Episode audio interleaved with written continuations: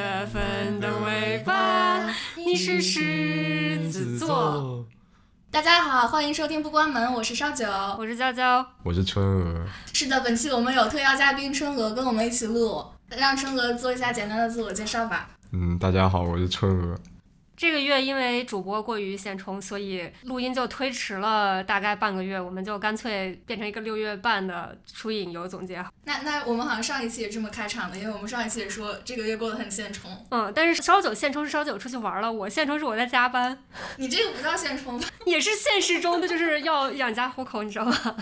我这个月去讲一次酷儿女权脱口秀，然后第一次上台讲还觉得挺有意思的，观众们也都给了非常多的支持，让我觉得嗯，好像这个事情是可以继续做下去的。所以下一期我应该还会上台讲。如果以后我不觉得羞耻的话，可以放一些小片段给大家听一下。这次就就算了。上个月还去看了 Pride Parade，就是这边的一个骄傲月的一个特别活动，然后非常热闹，也是我有生以来第一次参加这种活动。哦，你是第一次参加呀？对以前在湾区的时候没有参加过吗？没有，然后就觉得好像十几年前的时候，第一次在国内看到国外的新闻有这些活动，就觉得很羡慕，然后就想什么时候能加入其中，然后现在成为其中一份子。啊，其实也没有一份子，因为并没有是在那个里面参加、这观个。观观众也是这个 parade 的一部分，我觉得。哦，是的，是的，然后觉得还挺神奇的，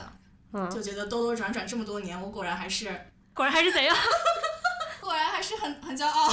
嗯，我是我，我感觉我第四五还是第五次参加了，然后之前参加都是在三藩，就是湾区旧金山，然后那边感觉比西雅图的会稍微热闹一些，因为毕竟就是三藩也是整个美国甚至全世界 LGBT 活动比较比较 icon、比较先锋的地方。然后我我是自己去过，跟朋友去过，跟对象去过，代表公司去过，所以就是每次感觉体验基本上都不太一样。比较想知道代表公司去是有什么特别活动吗？其实因为大那些大公司都会赞助里面游行的车队嘛，就是其实你观众看的就是那些公司赞助的，或者是各种 NGO 什么的在里面走的那些方阵。我感觉在里面走的体验没有当观众的体验好，因为你那个活动一般都是会进行几个小时，它就是逐个逐个出发，然后大家走的都很慢，那个路一般也比较长，所以你不知道具体什么时候轮到你，所以公司让你 check in 的时候会让你很早就在起点等着 check in，然后一等着一起跟他走。然后我跟公司那次就是我在起点可能等了有个两三个小时、三四个小时吧，大家人都快等晕了。最后大家可能基本上都是头几次参加，然后没有经验，就后来发现其实 check in 时间并不是实际出发时间，然后大家就偷偷溜出去买吃的什么的。然后走的也就是你跟公司，你肯定被迫得走完全程嘛，你还得带动旁边的观众欢呼啊什么的，就感觉整体比较累。我觉得如果不是公司的参与感特别高，或者是有特别的活动的话，比较适合在街边当观众欢呼。那你当时去的时候有比如说跳一个舞啊之类的吗？像那种没有特别的装饰。我们公司是比较科技公司里面比较土的那个血汗工厂型的，就是去了已经不错了，就是非常普通的一个走的方阵，也没有什么花车什么的。有些公司就会搞一个特别就是酷炫的车，然后放着音乐，有很多装饰什么的，就比较能带动响气氛。我们那个就是公司觉得自己有必要在那儿，就人也比较多，所以就去了。然后我这个月其实也挺轻松的，我也去了两次 road trip，就是公路旅行，行然后总计可能开了有个将近两千英里吧。一次是去 Oregon，就是俄勒冈州，是华盛顿州南边的一个相当于以自然风光比较闻名的州，然后去了很多我没去过的地方。但是那次就是开的比较远，感觉整体在开车。后来月底又去了一次华盛顿州东边，然后就感觉跟我平时印象中的华盛顿州非常不一样，因为大家认知中的华盛顿州就是西雅图这种比较大城市，也不是特别大城市，比较清新的大城市，然后比较。白比较左，然后但是我去了东边就发现还挺农业的，竟然有这么多农业的地方，然后开两三个小时都开不出的大片的麦田。还挺荒的，所以就感觉突然出了一下这个 tech bubble，然后都路过那些就是人迹罕至的小镇，都在想这些镇上的居民都是干嘛的呀？该不会全都是种地的吧？就反正就突然产生了好奇。那春娥这个月有干什么有意思的事情吗？我这个月帮忙组织了或者女权脱口秀，然后我就去加拿大办了一次美国签证，不幸被滞留了，在加拿大大概滞留了二十天左右，拿到了签证，拿到护照回来了。我是去卡尔加里签证，然后因为 Banff 比较近嘛，然后我就开车去 Banff 玩了一圈。后来我又飞到温哥华，在温哥华待了两个礼拜，边上班边找朋友吃饭，然后最后拿到护照回来了，也是一个比较现充的一个月吧。其实我还挺难理解把这个做成年人需要做的事情这种杂事划分为现充了。我以为现充就是充分的花花世界，对，享受享受人生、享受生活才叫现充。但毕竟现实中的人生不只是有花花世界，还得有一些不得不做的事情。柴米油盐也是现充呀。对。哦，那顺便说一下，我去嗯南加玩了一圈，我去了 L A，就是洛杉矶参加动漫展 Anime Expo，等于是美国最大的一个动漫展。我一共去了三天。然后就第一次看到这么多人，然后感觉全美国的宅宅们都出来了，然后大家都就穿着那个就是 cosplay 的衣服，然后比如说两个穿着同样衣服人碰面之后就相视一笑，然后觉得这种画面就非常温馨。然后参加了很多的 panel，然后里面很多的就是动画公司的监督，然后 CEO 工作人员还有些声优都去参加了。然后比如说去看了《鬼灭之刃》的，还去了《浪客剑心》的首映，然后还包括《灌篮高手》在北美的首映，就都在这个活动看到。鬼灭之刃的那个活动看到了我很喜欢的一个声优花江夏树，他也到了现场，然后还现场给我们配音，就觉得还挺激动的。然后包括在看《浪客剑心》《鬼灭之刃》还有《灌篮高手》的时候。那个场非常大，四千多人，然后四千人一起为喜欢的动画、喜欢的角色欢呼的时候，那种感觉特别的感动，就觉得你之前一个人在家里孤独的看动画片那种时刻，就瞬间之间就被连通了，然后就知道自己不是一个人在那边默默的感动，就这世界上有那么多人都跟你有同样的经历，有同样的感受，就觉得那一瞬间还觉得非常美好。在动漫展还看了很多的艺术家们自己做的一些画的同人之类的，觉得整个市场也确实非常的欣欣向荣。然后就觉得我年轻那会儿十几岁的时候看动漫，还觉得这是一个非常小众的一件事情。走到现在，觉得我们这个队伍在壮大，有一种莫名的骄傲的感觉。就《灌篮高手》嘛，因为它是之前的嗯漫画动画都完结了，然后但是它做到了一个非常戛然而止的呃结局。这个电影版就是它的全新的剧情，作者本人操刀导演。它里面的这个剧情就就是这就是原著了，然后是接着动画或者说漫画那个剧情接接下来画了一场比赛，就只是一场比赛中的内容。这个我觉得他做的非常好。等会儿我们聊到《灌篮高手》电影的时候，我们再继续展开讲。好的，这个月我们因为涵盖了差不多一个半月的内容，可能会内容比较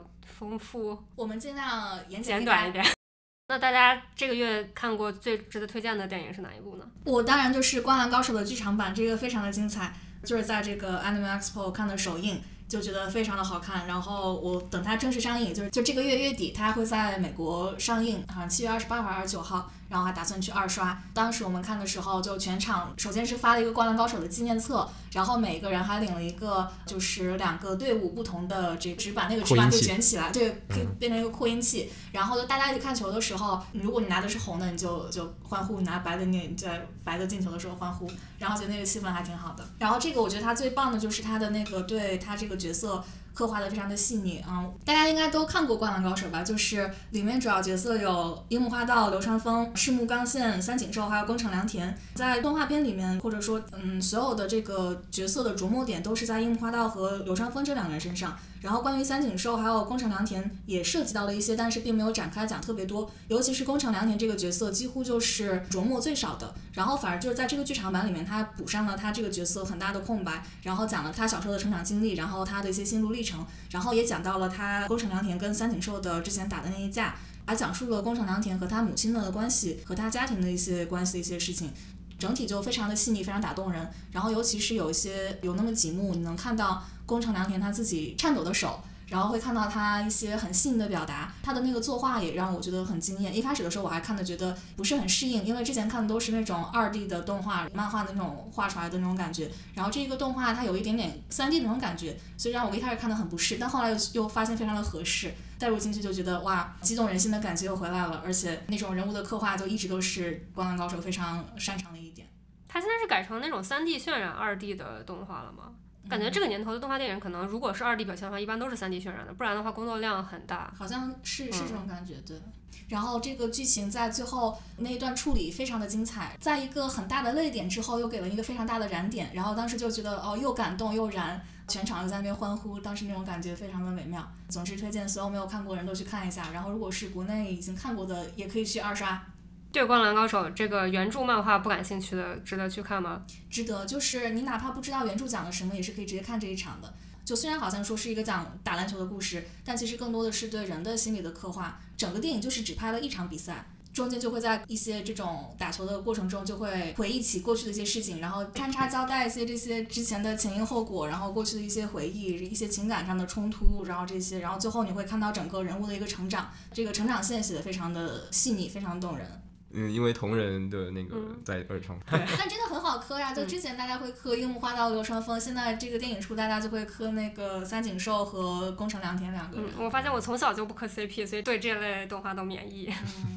我小时候是足球小将那一派的，就没看过《灌篮高手什么叫足球小将？你》，就是大空翼那个，就是它也是一场比赛穿插，就是一秒钟时间能给你穿个好几集出来，就是一开始还行，嗯就是基本上一集一场比赛，后后面就是一场比赛能打一整季。对，小时候在看那个，但是我感觉那是更小的时候了。然后上《灌篮高手》可能是上小学、初中的时候，然后那个时候我就不看动画了。我都不太记得足球小将，因为足球有十一个人嘛，他难道十一个人都具体刻画吗？他这个工作量有点大哎。应该是几个主要角色比较鲜明，然后其他的群演就类似于《哈利波特》里面那种不大重要的角色的那种感觉。就感觉篮球五个人好像还相对来说篇幅上容易控制一点，虽然也是很多回忆，但可能比如说更加精彩一点。然后十一个人就觉得是不是有点儿？十一人就不是群像，就是一就是其他人都是 NPC，然后主讲的是主角的故事。而且足球小将有一个问题是，他后来好像都是超能力踢球了。虽然很多运动的这种动画后来都是超能力打球，不过我觉得《灌篮高手》在这一点上，他就是一直都很写实。我刚好这个月我觉得最推荐的也是一部动画，但这这月也没看啥特别出彩的电影。我觉得感觉今年暑期档没有什么特别大，除了动画之外没有什么特别大的片子。上个月最喜欢的也是那个蜘蛛侠。感觉七月，我以前感觉会有一些，比如说漫威的大片，但今年漫威进入第四阶段之后就乏善可陈，所以感觉没有真人大片撑着。然后我看的这部也不是特别喜欢，但是就矮子里拔将军嘛，叫尼莫娜，就是怪兽少女尼莫娜，是 Netflix 出的，应该是六月底出的，算是向骄傲月致敬献礼的一部片子。它是就是画风很独特，是那种就是 low poly 很风格化的动画，然后它也是有一点三 D 渲染二 D，但是把三 D 就是表现的更明显的那种风格。什么叫 low poly？对，就是一种用立体几何图形的风格去创作的。对，你想，比如说在游戏里的，对游戏里的。呃，要画面比较真实的话，其实它都是多边形构成的嘛。但是如果画风比较写实的话，就比如说有几百万个、几千万个多边形组成一个比较写实的人。但是现在就有一种风格，就是它用很少的多边形组成这个 3D 角色，就给人一种卡通的感觉，就是自成一派的一种风格吧。然后这个动画就是接近那种风格，但是它的动作什么的又做的特别流畅，所以就给人一种看起来画风上看起来特别舒服的感觉。嗯，但是它是因为是比较风格化，所以动作不大像真人的动作，所以应该是纯动画做的。我其实看它的海报和宣传片，没有想到我会这么喜欢它的画风，但是真的看这个电影之后，就发现主角，尤其是那个男主，长得是一个小奶狗，看起来像是一个印度裔，然后眼睛特别大，然后就可可爱，还是那种就是多边形画风的，然后觉得很可爱。它的设定也很有趣，它是一个现代科技加骑士的，我自己给它起名字叫中世纪朋克的设计，就是它有一个远古奇幻那种传说，比如说一千年前我们的首领带领大家打败了怪物，然后这个传统就延续下来，然后它现在这个世世界设定里，其他人还都是有骑士啊、学院啊什么的，但是用的都是现代科技，比如有汽车、有电视，特别 cyberpunk 的那种，所就觉得这个设定还挺有意思的。因为蒸汽朋克什么大家看习惯了，但是这个就相当于是把中世纪的骑士的这种体制放到有科技感的这种情况下来看，还挺有意思的。嗯、我事先完全没有看预告片，所以也不知道它是讲了一个怎么故事。然后后来发现，就是它里面的那个女主，就是你 m o n a，是她那个女主是一个怪物少女，就是有变形能力的，可以变成不同的人或者动物的形象，就是她会特别灵活的应用她的能力。不像我觉得传很多传统奇幻电影德鲁伊的动物能力没有被灵活的应用，但是这个还有前就是前几个月我强推过的《龙与地下城》电影里面那个德鲁伊，是我感觉我在大荧幕上第一次看到灵活运用的德鲁伊技能。然后这个女主也有点类似的，就是她也有很多场打斗是她在不同动物里面连续变换来逃脱之类的。那这个有比 D N D 那个电影里面变换的更多样、更有意思、更有计谋吗？它因为是动画的，所以我觉得可能风格上会更夸张搞笑一点，但是巧思上来说，我觉得还是《龙与地下城》那个电影更精雕细琢一个。这个就是可能由于画风，有可能因为它要搞笑，所以就是没有那么严谨。但是他的故事有点高开低走，就我觉得他前头几分钟非常棒，就是就是他一开始几分钟就抛了一个紧张期的冲突，然后短短几分钟就让你会去共情这个角色，本来就有一定的角色背景的他跟世界的冲突，然后本来让你以为已经带入他这个视视角，觉得他要开始一番新的征程了，结果突然一个被一个意外给打断了，然后就特别伤心，那几分钟之内你就跟着他一起伤心了。前几分钟可以打五星，然后前半部呢，我觉得可以打四星。他已经开始要讲主角他出于他骑士的荣誉啊什么他还想维护这个体制。但是那个怪物少女就说这个质疑这个体制。然后本来以为他要讲一个宏大叙事了，开始要走那种反抗啊、重新思考的路线。他后来确实也这么讲了，但是表现的手法还是有一点过于个人了。所以后面就是比较流于表面的说教，没有像前半段那样能把人真正带入这个故事。他一旦开始这种明显的说教，我觉得就不太能再共。情这些角色就是非常套路，你已经能预计到下一步会发生什么了。他把开篇的那种与现实社会更递进一步的接受度设置所造成的微妙现实投射给浪费掉了。因为他的一个设置是这个主角，他其实开头几分钟就告诉你，他其实是一对男同性恋情侣少女。我觉得有点像是在影射 transgender，就是变性或者是性别流动这个概念。然后这个男主可能在他那个世界里已经作为一个男同性恋被广泛接受着，大家只是不接受他。的出身地位而已，就是其实跟现实形成了一个反差。然后，但是他呢又不大能接受这个怪物少女，她作为一个大被大家害怕的怪物的这个身份。然后中间就有一些这样微妙的冲突。就反正前面设置的挺好，但是后半后半部就有点高开低走，过于说教了。我觉得就是跟它类似的一个电影，算是就是《疯狂动物城》《Zootopia》。《疯狂动物城》呢，它层次就非常多，就是坏人也有坏人的理由，然后是一个非常复杂的社会问题，而不是说像传统的英雄，我就打倒坏人，我就能解决所有的问题。我觉得《疯狂动物城》就是一个做的非常成功，但是又不说教的例子。这个跟那个相比，就水平还是差了一点，就人物动机反转都很脸谱化跟浅显，后面又有一点强行煽情。但是整体来说，我觉得还是值得一看的，就是给它四星吧。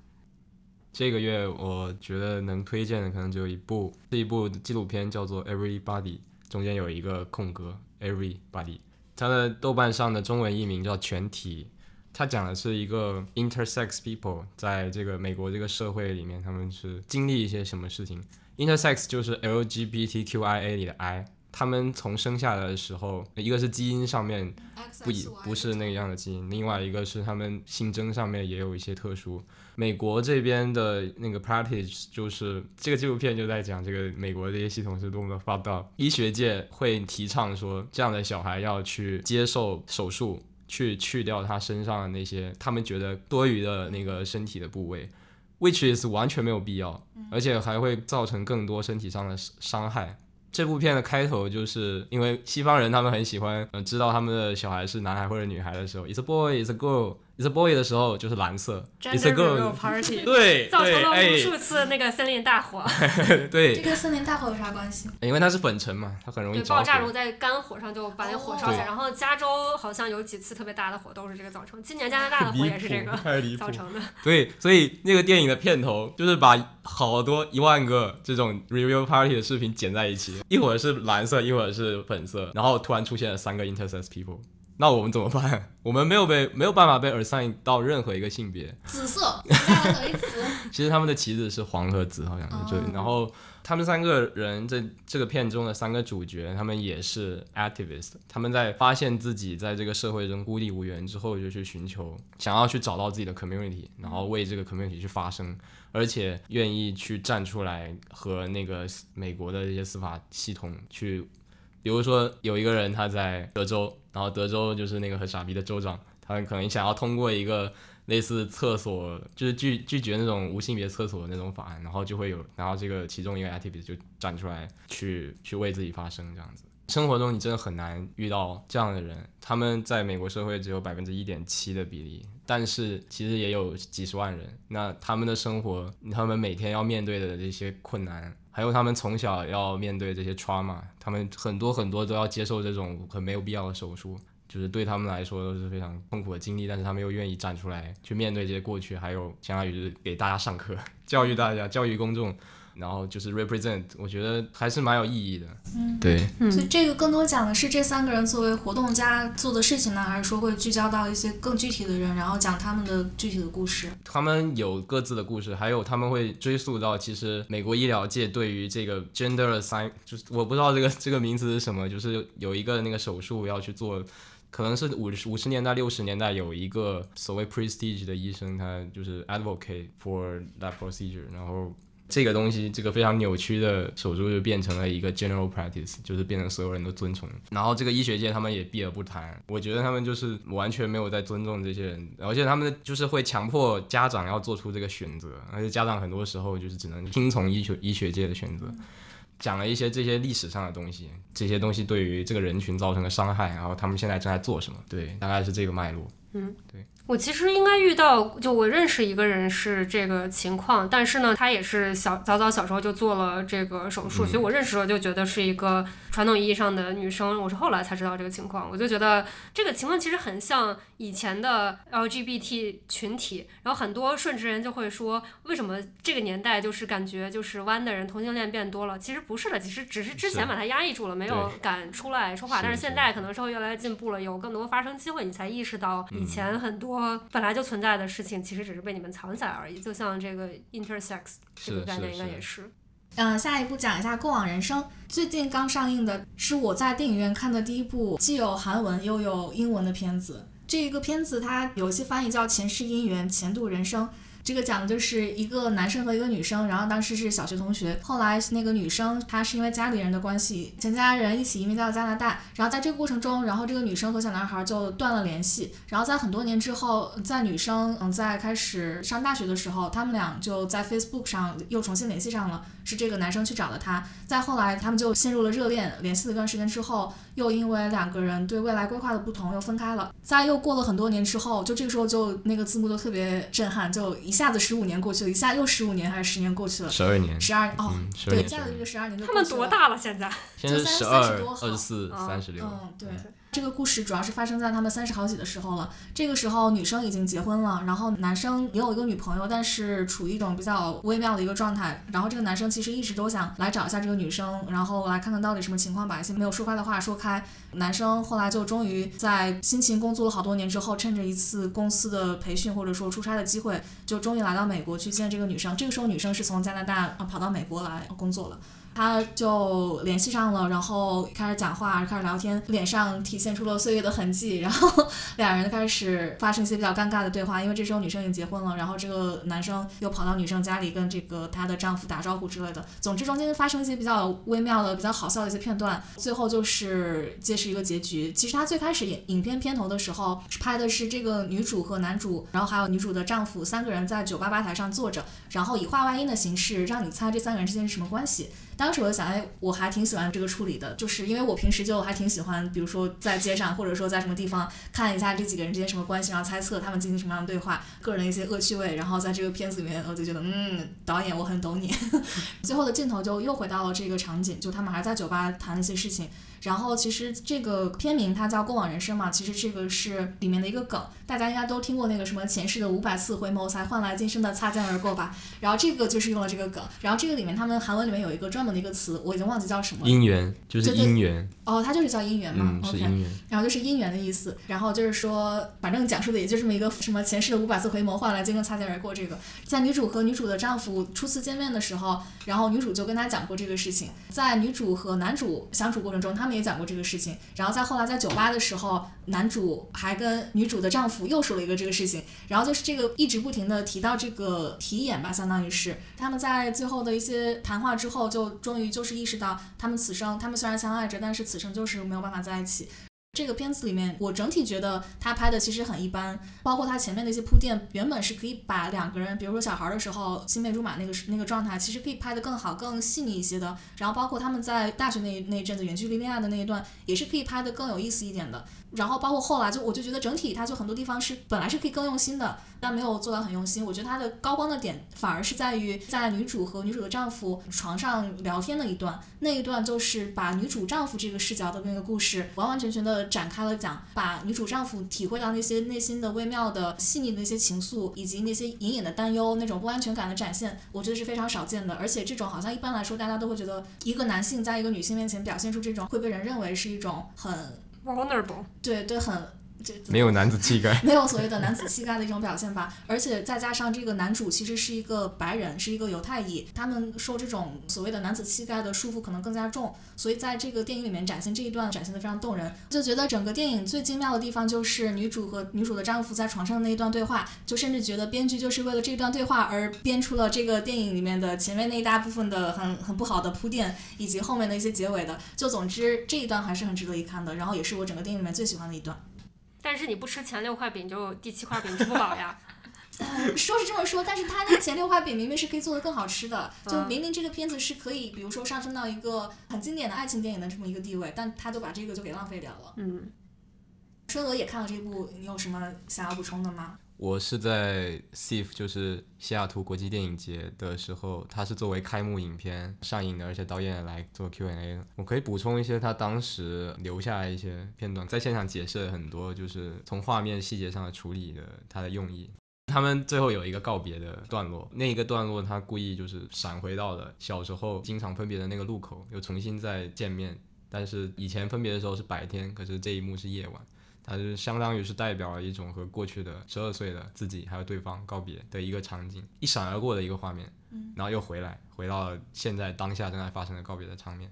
告别之后，他走回来，他是有一个走的方向的，送他的这个这叫 Hasan 嘛，就是他的这个童年的玩伴，走的时候是往左，一直往左，一直往左走，然后回来，回来，回来，回到自己现在的伴侣是往右走，就就是代表一种时间的倒流和前进。他也在 Q&A 的时候指出来了，其实这是他的第一部电影长片，他其实以前没有做过电影，他是一个剧作家，就是写剧场的那种。我个人是觉得他可能就是放了一些巧思，是因为这个原因。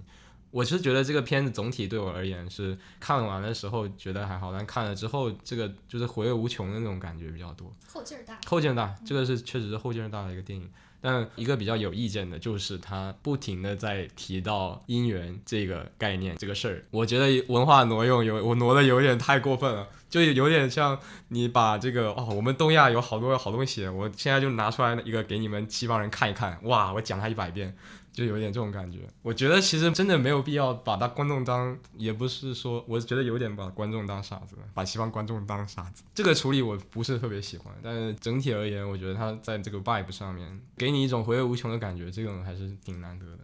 嗯，提到这个文化挪用，我想到我刚刚前两天听疲惫娇娃他们说那个，他们是说就是之前那个 farewell，就是别告诉他那个，就是感觉导演心中有个预设的白人观众在看这个电影的感觉，但是呢，everything everywhere all at once 就没有这个预设的观众，就所所有不同族裔的人都能就是从中体会到可以共情，就是不用解释，对，就是默认这个事情不需要解释，你不懂就不懂，对，他就这样这么处理，对，但这一步还是又有有点回到那个。感觉就是我又在非常费力的跟西方观众解释一些事情。听了你们说的，虽然不是完全推荐，但是感觉有点想看呢。因为本来这个看床戏，嗯，床戏就是两个人平躺床戏。因为它是 A 二四出品嘛，而且它年初出了一个呃预告片，所以当时我觉得非常期待。我真的看到成片的时候，稍微是没有没有那么符合我的期待，但也不是特别不好。我觉得还是有可取之处吧，但还是蛮推荐大家去看的。我觉得。那既然说到 A Twenty Four 了，这个片子欢迎大家回顾我们之前的播客的那一期，专门讲了 A Twenty Four 的电影的盘点。说到这个北美的可能亚裔二代移民。我也看了一部比较类似的题材的，叫《Joyride》。当然，它只是用了移民故事，从风格到讲的故事完全不是一个类型的。我是在电影院看预告片，无意中看到的。预告片就很吸引人，就是感觉是玩的非常开的低俗喜剧、屎尿屁喜剧吧。然后黄赌毒屎尿屁大集合。对对对，然后他有那个《妈的多重宇宙》里面演女儿的那个演员是其中的一个主角。预告片反正看着挺欢乐，但是我看完这个正片之后，我觉得可能精彩的部分都剪预告片里了，就是低于预期，虽然也不是特别难看，但是顶多就三星三星半吧。它尺度虽然很大，但是故事本身实在是有点无聊。嗯，但是我看很多有喜欢这部片子的朋友就觉得，看到这种亚裔的女性的平时被认为性和其他屎尿屁这方面会被压抑的，就是你作为一个亚裔女性，你需要就是矜持，需要有淑女风范。但是这个片子就是完全反过来，他们性和其他方面都非常的开放，然后尺度也讲得非常大，所以觉得非常 liberating。但是我觉得这个就是是表面的东西，但是你不能因为是个喜剧就对电影的基本要求降低。你就像比如说《妈的多重宇宙》，它也是有很多屎尿屁很大的段子，但是它因为本身核心过硬，所以还是能支撑起来。这个就是有点高开低走了，后面就落入老生常谈了。然后他讲的就是一个在美国被白人家庭领养的亚裔小女孩儿，因为一次工作要出差，要去北京出差，然后就跟她的一些同事，就是二代移民的姐妹们一起去展开了寻找她生母的一场冒险，然后中间发生了一些非常离谱的事情。这怎么找呀？我以为像这种领养的机构都会保密保的非常严格。他那个里面就是他生母刚好填了说愿意被联系，哦然后他一开始这个主角自身本来还是有点不大情愿，但是他在朋友的怂恿或者帮助下，他们就真的去找了。然后中间发生一些非常离谱的事情，就是你明显能感觉到这个是确实是拍给北美观众看的，里面有一些非常不符合 国情的 东西。但是反正他喜剧片嘛，我觉得也不需要那么严谨，但是就是确实剧情本身还是有点那个。中段我甚至觉得有点吵，是剧情没有跟上音量，就是剧情没有那么好笑，但是人非常聒噪。然后在电影院我就觉得有点就是被吵到了，而不像是你像比如说《妈的多重宇宙》，它虽然整个也非常感官过载 overwhelming，但是因为它剧情实际上跟得上，所以你就会觉得非常和谐。这个就是有一点儿哦，就是我声音太大，但是讲一些没有意义的内容的那种感觉。不过中后期有一个女主身份的反转，我确实没想到，然后挺符合这个二代移民觉得自己哪里都不能融入 don't fit anywhere 的这个移民的永恒主题的。对，然后它中间还穿插了一些就是正反向的种族歧视的段子，就是反讽的，让人觉得非常好笑。比如说，就是他那个主角在中国的火车上，然后没打开一个包厢，这个就特别不符合国情。中国火车哪他妈有包厢啊？然后他就没打开一个包厢，里面都坐了一些，就是中国其他的人，就可能坐了两个人。他说：“哦，这儿这儿满了。”然后我们走。然后打开一个包厢，发现里面有一个看起来很 sketchy、看起来很可疑的白人女的，但是他一下就觉得哦没问题，我们可以坐这儿。后来就发现那个女的是个 drug dealer，就是贩毒的。然后他们就被迫被那女的拖下水，然后要进行一些把药藏在屁眼里啊之类的这种屎尿屁段子的搞笑片段。他的朋友就指出来说：“你这个就是种族歧视你自己的人人民，就其他明明就是看起来正常多，你就偏挑了一个全车看起来最像毒枭的人跟他坐一起，就是因为他是白人。我是带着那个 closed caption device 看的。我最近特别喜欢借那个就是字幕机，因为有时候觉得现在的一电影对白，一个是我英语听力真的没有那么好，能听懂全部的对白，然后现在我都会去找前台要一个字幕机，然后有时候这个字幕机呢，它是插在那个杯座里的，然后你伸出来这个。我这次接到一个特别 fancy 的，这是一个眼镜是一个透明眼镜，然后他就把字幕投到这个透明的镜片上，戴着这个眼镜才看到他们有一段是他们想要在机场表演给那个警官看，我们是韩国女团，然后韩国女团这样就不用查他们的身份就可以坐飞机走。那个警官就问他们，你能不能现场表演一下，证明一下你们是真的韩国女团？然后他们就唱了一首 We Ask Pussy，但是是 Asian 版的。然后那个歌词里面，如果你不仔细听的话，你没有发现，但是有字幕我就发现了，它全都是那个对于 Asian 的那个刻板印象的合集。然后 We Ask Pussy 类似这样子的，所以它里面有一些穿插在他们剧情或者是对白或者是这些小小的这个创作上的东西。呃，放了很多他们就是想要表达的事情在上面，但是总体来感觉还是浅尝辄止啊。它是作为一个娱乐的产品去对待的，我是觉得没有特别特别严肃。嗯，说到这个，我就觉得双语观众看就是自己的语言就是非常占优势。就比如说近两年大热的《妈的多重宇宙》，你如果能听懂中文、普通话和粤语的话，你很发现英文字幕很多细节都漏掉他了。都不说，他神经病都没有翻译，对他就一直说神经病，然后就是没有字幕的。对，然后还有前几个月我跟烧酒一起去，就是也是在 CF 看了《二零四六》，感觉它里面有很多粤语就是确实没有翻译出来。对，嗯我很早以前想看 Hannah Gatsby 的脱口秀，但是一直没机会看。这次我一下就一口气就看了两部，但是我是先看他二零二三最新的那个专场，叫做 Something Special，然后我再回去看他最经典的、最广为人知的那一部叫 Nanette，二零一八年的。因为我在豆瓣上看到 Something Special 就是最新的这一部只有七点八分，那 Nanette 有九点五分，我其实就很好奇了，这个到底这个为什么大家给出了如此两极的评价？老的是九点对，五，新早的是七点八。对对对对，我先看他新的那一部，我觉得没有到那么低，还是很好看。呃，我觉得他中间穿插了很多自己自己作为 on the spectrum people 的那种经历吧。然后还有，因为他的 producer 就是他现在的 partner 吧，嗯，producer 就就经常会做出一些照看他的举动。然后他用了一个特别搞笑的段子，就是冰球，他就是那个冰壶，然后他的对象就是那个在地上搓地的人，让他那个冰壶可以稳稳的落落到那个终点，我觉得特别的形象。很多人可能会诟病这一部就是没有那么好笑，或者说没有那么 powerful，不知道他们真正觉得低分的原因是什么。但我觉得看着挺开心的，我也挺喜欢。然后我就带着这个好奇心，我就回去看了 The Net。简单介绍一下，就是他把很多过去自己的 trauma 的经历、痛苦的经历，就是呃用一种非常铿锵有力、掷地有声的方式来告诉你，然后告诉你说。虽然你只是听了一个小时，经历这一个小时的痛苦，但是我是这一辈子都在经历这些痛苦，所以我觉得这是一个特别 powerful statement。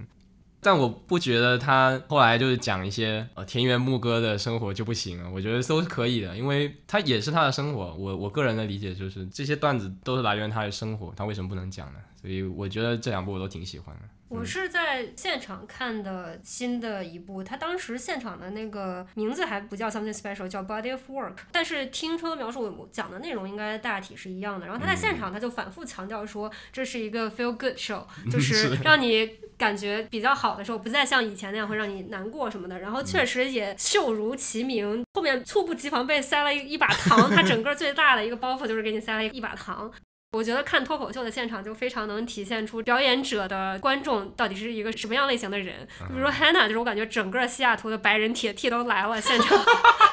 我前阵子还看了两个 Lesbian 的脱口秀演员现场，Aaron 图的现场就是全是亚裔的，不知道是不是 Lesbian，反正全是亚裔的女的。然后我还看了一个 Ashley Garvin，就是也是另外一个白人的比较不吃，但是这个长发就是比较铁 T 的一个白人形象。他的现场就是也是全是一群白人的，就是没有 Hannah 那么铁 T，但是也是一群白人 Lesbian，大家都五颜六色头发那种形象，就你就非常能感受到这个不同 comedian 有比较固定的 target audience。脱口秀的段子是取材于自身的生活，你肯定，如果你本跟你本身一样的 demographic，肯定有更能 relate 的故事。当然，就是如果水平足够高的话，也不一定要跟你一样的 demographic。比如说，我就觉得我最喜欢脱口秀演员还是 Taylor Tomlinson，她就是一个白女，我跟她没有任何共同之处，就是她是一个顺直白女。但你是因为她长得可爱吧？不是，就是我觉得确实觉得她的段子就是又好笑又能 relate。然后就是印度人哈桑，哈桑米哈吉，对对对。他的就我也喜欢，就我跟他们也没有任何相近之处。那你觉得 Aaron to 的段子不好笑吗？Aaron to 的好笑，哦，Aaron Aaron 的好笑是因为他讲过的很多段子，现实生活中对我来说都发生过，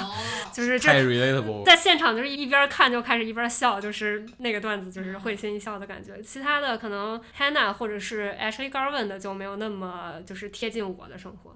我这个月还看了一个电影，叫做《致允熙》，是一个韩国电影。之所以看这个，是因为前一阵子有朋友看了《第一次遇见花香的那一刻》，然后他们说这个不好看。《致允熙》和《第一次遇见花香的那一刻》都是爱情主题的，然后都是讲两位女性的女同性恋的故事。致允熙呢和第一次花香这个两个都是说他们年轻的时候曾经在一起过，后来因为生活的很多波折，最后在很多年之后重新相遇这么一个故事。是因为朋友看了那个第一次花香这个，以下简称花香，因为朋友们觉得这个花香这个剧就拍的一点都不细腻，而且很多地方都近似于性骚扰了。当时我看的时候，其实完全没有意识到这一点。我当时就觉得，这这个只想体现出来，一个是知秋学妹，一个是比较被动的柔弱学姐。学姐其实应该是喜欢学妹，但是只是不主动，然后需要靠直球学妹来主动。我一开始这么理解的。但当朋友们说好像这个其实是在性骚扰，我突然觉得好像说的很有道理。谁性骚扰？就是在学妹骚扰学姐，就是这个直球学妹骚扰这个柔弱学姐。我当时听了觉得嗯，十分的震惊，然后同时我脑中的滤镜就碎掉了。好好想想，确实是这样，因为学姐在那个剧里面确实是反复拒绝了学妹，然后她可能一开始想表现出来那种欲拒还迎的那种态度，但其实表现的没有很细腻。然后这个时候朋友反手就是给我一个推荐，是允熙，于是我就点开了这个电影开始看。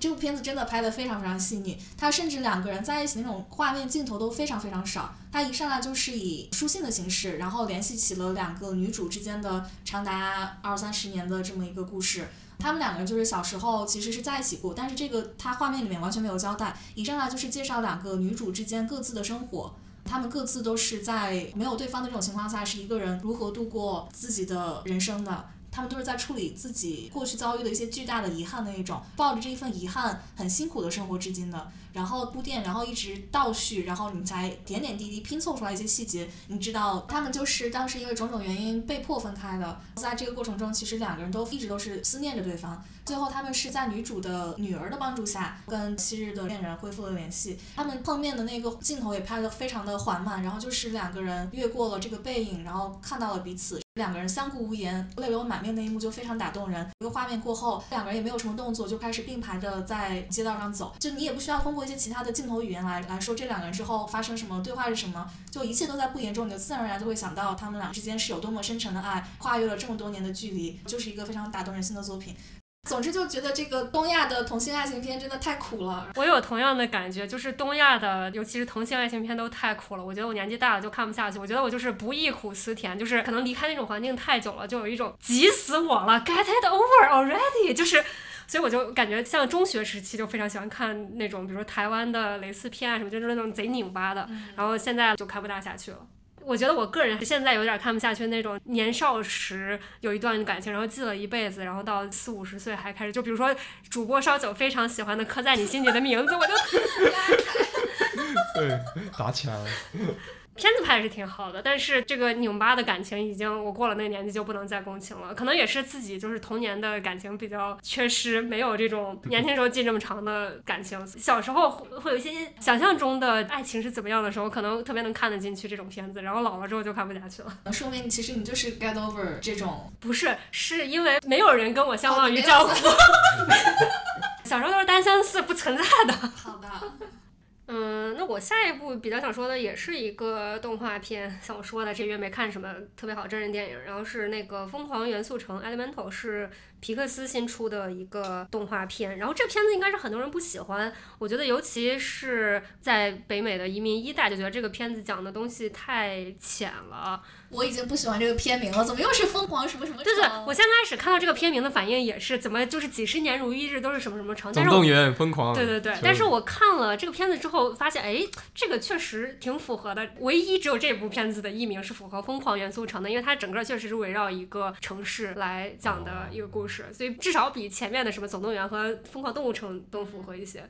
我觉得看电影真的很看时机和当时的心境，这个我完全能理解不喜欢的人为什么不喜欢，但是我当时可能就刚好心情好，就还意外的挺喜欢的。我本来还在想元素能玩出什么花来，因为这个相当于是有点像是 Inside Out，就是头脑特工的，我也是也是一个特别烂的翻译，就是头脑特工队的精神续作吧。就头脑特工队，我就觉得他的想象特别有巧思，就是把人的不同的情绪具象化了，然后进行一些冲突，然后他的比喻也特别能反映现实。元素城相当于就是用同样的思路，但是我看之前确实没想到他能把元素这么玩出花来。有几个元素是按照元素周期表来列的吗？不是，它其实就只有水、火、木和气。这四个，这哪算元元素啊？就是我确实看到之后，觉得前半部分感觉设定还挺惊艳的，就是各个角色都有自己相应的能力。比如说火的呢，他就是他们需要克服的困难是脾气容易很爆，脾气爆发就整个火就爆炸，容易伤到别人。主角那一家的谋生方式就是他们用大力加温就可以把木炭压成一个像费列罗一样的小球，然后他们卖卖那些吃的加工的吃的给其他的小伙人。不应该压成钻石吗？他们喜欢吃木炭嘛？哦，给木炭给火，火就会烧得更旺嘛。然后我就觉得一开始虽然故事讲的有点散，但是呢，因为它有不断就是很好玩的元素应用，觉得还能保持新鲜感。他是开始调查这个主要主角要面对的克服的问题的时候，我本来以为又是那种戏剧化的，有个大阴谋，然后要拯救世界什么的。后来发现就是其实不是，这方面还挺写实的，就讲了一个比较写实的故事，也反映到现实世界中一些问题，比如说种族歧视呀，对外来移民不友好呀，政府失职啊之类的。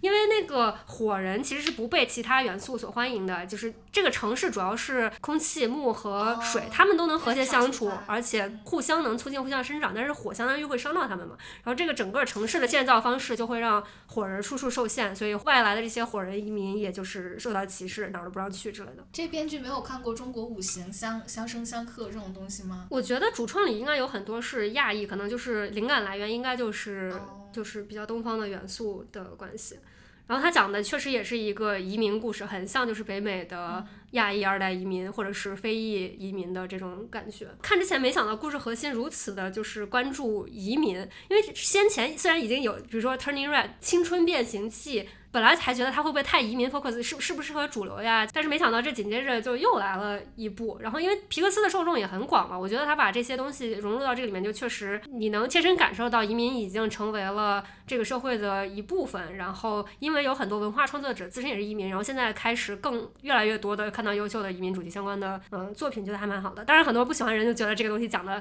太浅显了，然后又是白男拯救世界啊，又是有很多 stereotype 啊什么的。但是我当时看的时候就就觉得还好。的白男。对应的是哪个？他有一个小水人儿是。相当于就是一个富家白男的感觉，然后有一个笑笑点特别好笑，就是他可能因为种种原因跟女主吵架或者类似于分手了，然后就心碎了，就一直在哭，然后他的一很富的就是亲戚妈妈就把他送到火车站，说你去环游世界，治愈你是那个受伤的内心吧，就特别就感觉有点就是善意的嘲讽了一下这种这种 first world problem 的。那他女朋友是哪个？他的女朋友是小火人，就是一个又背负了父母辈对他的期望，比如接管就是他们运营的这个店的家业，这个又经常又有自己的追求。但是一直被迫于父母的期望而不敢去追求，或者自己自己都不认认可这个事情。那好像又是这个。白男加黄女的这种组合，对我觉得这个设定可能会让一些人比较反感，但是我就觉得很看看的时候心情啊，它就是个动画片嘛，不用那么 cynical。应该是皮贝焦娃还是谁提到，就是说现在的因为有网络的加持，就是大家的观点和价值观变化太快了，所以做电影的很怕跟不上这个大家的价值观。就像你比如说这个电影，它可能放在三四年前真的是一个还比较新潮的关注移民议题的，但是现在可能观众。性质变化太快了，所以等电影做出来，可能也是。已经稍显老生常谈了。的确实，它可能项目立项的时候还是很新的，但这个也是有这个制作周期的和发行时间的限制的。对，但是我觉得作为一个就是全年龄向的，然后也有创意，故事也还不错，算讲完整的动画片的话，其实是不错的，适合就是呃全家老少心情好，想要有一个好心情一起看观看。对，那还是到我这个几乎每期都有的国产的。推荐，就 很神奇哦。这这个月我看了一部叫做《这么多年》这么一个电影，它其实是讲了又是一个多年之后久别重逢的故事，但这次是男主和女主啊。当然国内没有办法拍这种同性题材的爱情。嗯，这个里面的男主女主演员我还挺喜欢的，所以我就是为了演员看了这个片子，然后结果其实还挺惊喜的。你不说一下谁演的吗？然后这个男主是张新成，然后女主是孙千。我个人很喜欢张新成这个演员，感觉他演了非常多很好看的片子。让我之所以给他推荐级，就是给他四星，原因主要是我完全没有想到会在一个电影爱情电影里面看到非常真实的、典型的重男轻女的原生家庭的呈现，就是这个体现在女主的这个故事里面。他出生一个小城市，然后家里人对他的要求就是你，你必须要在班里考很好的成绩。然后女主就一直很用功，嗯，她家里有一个弟弟，她的父母就都非常重男轻女，对姐姐要求很高，然后弟弟就就怎样都都好。然后后来女主她就从小就知道自己就是不受宠爱的那一个人，而且家里的所有的资源都会倾向她弟弟，所以女主其实从小就非常的要强，非常努力。然后她高中的时候就去了城市里面上一个很好的高中，重点高中。然后她在这个高中里面认识了这个男主，男主就是一个本来家里就是在大城市里面一个富二代那种感觉。他男主家里他跟他就是父亲母亲关系不是很。好，大概是这么一个设定，所以男主其实平时就不学习不努力，然后每天就是吊儿郎当那种感觉，呃，然后女主就跟他一开始碰面那个时候就其实就已经发现了。但是女主和男主之间还是非常的互相吸引，然后最后两个人其实还是相当于走到了一起。然后女主在这个过程中对自己越来越勇敢，然后之前可能比如说遇到一些被欺负的这种这种这种场景，她都是默默就是忍气吞忍气吞声就算了。然后后来也是因为跟男主在一起之后就变得非常勇敢，然后对自己非常不友好的快要升级到校园暴力这种情况下，她都特别勇敢的反抗。展现出自己嗯不好惹的那一面，然后男主也是因为一直看到女主非常的勤奋，非常的努力，他也开始认真的考虑自己的未来，就其实是一个双向救赎这么一个故事。然后我觉得最关键的点就是这个爱情电影让我首先觉得已经很多年没有没有在国产电影里面看到这么正常的爱情的观念的表达。就是也没有什么又作死又怎样，又又是不会沟通又怎样，就是第一次看到这么健康、这么美好的爱情。然后同时女主那边家庭背景的呈现又非常的真实，它里面有很多的，甚至比如说，嗯，女主后来其实到国外留学了，比如说她父母会让她帮帮她弟弟啊，像这种。然后比如说她父母还想要跟她和解这种。然后女主她其实到后来，我我一直以为像这种可能。到最后就就来一个大团圆结局，哦，女主就和解了，就就觉得哦，那就帮弟弟啊，然后完成父母的心愿啊之类，像这种桥段。但其实女主到后来就非常勇的，很拒绝的那种态度，就是就是拒绝和解，就是不不和解。我当时觉得，哎，这个非常的有新意，就很少看到这么勇敢的、这么坚持自己的一个表达。然后我觉得还挺有意思的。然后就是觉得女主最后对家庭这个态度就没有强行大团圆，然后她就是对家庭也不是说她恨，或者说是要求自己必须要和解，她就是不在意了。我觉得这个就处理的非常的高明。总之就是呃，首先女主的人设很真实，尤其她高中生活部分也特别真实。她后来甚至都有那种成绩排名，然后你就会看到一自己每一个分数是排了排了多少，然后之类的这种特别真实的，然后让我让我就看都有点 PTSD 发作那种感觉。就总之是一个很久没有看到的。嗯，正常的男主女主，非常典型的重男轻女的表现和非常正面的处理家庭问题的这么一个嗯人物形象，所以总之很推荐。叫这么多年，过了这么多年，终于出现一个这么多年这么好的电影。他才六点三分。对，我觉得我不知道大家为什么给他打低分，我个人看的还挺喜欢的。就可能我喜欢他，主要是因为觉得这编剧还是挺有女性意识的吧。可能说一个就是比较热的大片儿，然后我也没有很喜欢他，就是那个《碟中谍七：致命清算》（括号上）。就是 你从这样？对你从他这个名字就能听出来，他就又是又是把一个故事切成两部了。我觉得好莱坞这这两年就是这种强行把一个片儿切成两部的风气非常不好。可能是大家看漫威这个构建多重宇宙，几部几部的拍，一下赚那么多钱，都都就是眼红了。但是你也不能什么片儿都这么拍，就感觉就是电影界被游戏界那种一个完整游戏把 DLC 切出去单另卖钱的 这个恶习所沾染了。就是它也不难看，就是说好看，我也觉得没好看到哪儿来。我我当然本来也不是系列就是死忠粉啊，甚至可能不看动作片人都分不清什么《碟中谍》呀，还有那个《谍影重重》。然后给不常看动作片的人科普一下，《碟中谍》呢就是那个噔噔噔噔噔噔噔噔噔。对，这个这个不是零零七的啊，对，还有零零七，对，反正这几个就反正我是我是特别容易弄混。然后这个呢就是阿汤哥汤姆克鲁斯的一个就是经典系列，现在都已经拍到七了。那他中间是应该是有一段时间没拍，然后前两年重新开始拍了，市场口碑还不错。这一部可能相。可能我不知道他是不是演完这上下两部就不演了，所以他把前两三部的出现过的女主都找来了，他们三个同时出现在这一部里了。嗯，所有的桥段都是走过场，就是全都是剧情需要，不让人激动。我觉得可能剧本写的还是没有那么认真，毕竟是一个系列片，就年年货的那种感觉。嗯，对，然后连他的经典主题曲想起来就觉得没有很燃了。就是我觉得如果你要看一个大制作的很燃的动作片的话，还是推荐汤阿汤哥自家隔壁的，就是汤汤。Gunmoverick 就是壮志凌云独行侠那一部，那个就是真的说从剧本到制作都是非常精良，这个可能就是稍微更爆米花、更商业化、更流水线一点。嗯，我觉得它剧情除了赶了一个就是这两年比较流行的 AI 这个话题之外呢，就是乏善可陈。当然，那本来就是一个动画动作片了嘛。但是我觉得动作也没有特别打的特别精彩，就是有一个很帅的反派大叔跟一个很帅的反派小妹，他们俩动作戏也没有特别出彩，就是大家就我觉得挺一般的。有一个广受爱戴的，大家喜欢的阿汤哥的女主叫啥？汤女郎吗？是吧？嗯，对，就是她叫 Elsa，就是也是前几部出现的，应该就是拍完这个就要去拍《沙丘二》了，所以就是她的结局草草收场，非常敷衍，我觉得很多观众都挺生气的。她演《沙丘二》的是吗？好像是那个谁他妈？他可能已经六十多岁了。嗯，是的。我一看海报就觉得她老了好多，我都不想看了。嗯，她年轻的时候是真的小奶狗，就是帅。嗯。不过他的那个结尾呢，好歹是把这个故事讲到了一个段落，呃，所以我觉得比我很喜欢的隔壁纵横宇宙稍微强一点。纵横宇宙 literally 就是刚要开始大决战，你刚。最激动的时候，他给你咔了，就让人很生气。把把线掐了。对对对，呃，这个就是他好歹讲了，讲到一个段落了，所以算是稍微就是 justify 了一下他把这个片子分成两部了。不过就是我确实觉得，如果不是系列粉丝的话，没有特别有必要去看。我是因为就是薅了那个 T-Mobile Tuesday 五刀看那个杜比音效的，就是原价可能要二十多刀，这个只要五刀，我就去薅了这个羊毛，我觉得看看的不亏。那既然已经聊到了蜘蛛侠纵横宇宙，我也是听了交上期的安利。然后把这个也看了，趁着周二半价，然后我个人非常喜欢，然后并不能吵一架。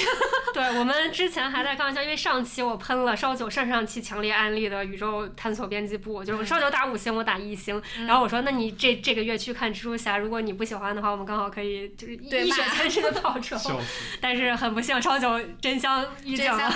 是的，他尤其是一上来那种特别目不暇接的就。在片头出来之前，在甚至在打鼓之前，嗯、就出那 Columbia 的那个标志之前，那些的时候就已经开始一帧一帧，你就觉得每一帧里面都有非常多的细节，非常多的画面，然后就是目不暇接的，完全就是 overwhelming，然后嗯 sensory overload 的那种感觉，嗯然后就很喜欢。然后打鼓那个一出来，哇，他好帅，就是帅到心坎里，然后觉得天呀！然后其实我后来觉得他跟男主谈恋爱，我还挺挺不喜欢的，他干嘛嘛？我觉得这个女主也没有到谈恋爱吧，他们其实是一种呃想伸手但又不敢，因为他们知道他们的故事一定是以悲剧结局，所以其实没有在嗯，但我觉得还是有一点那个要谈恋爱的意思对。有那个意思，但是就是不敢触碰。嗯，嗯。嗯，然后我特别希望女主能单独出一个以她为主的一个主题的电影，我觉得会有。会有吗？嗯。嗯，好喜欢。其实这一部它就有一点，就是它的戏份就变多了，有一点像这部的主线视角，首先是以女主的嗯。带入的，对，然后中间确实他那几个不同的角色来自于不同的漫画风格，然后那个设定我觉得很很好玩，尤其是那个朋克，我超超爱他，我觉得他那个风格特别非常特别，而且到到最后也等于他是一个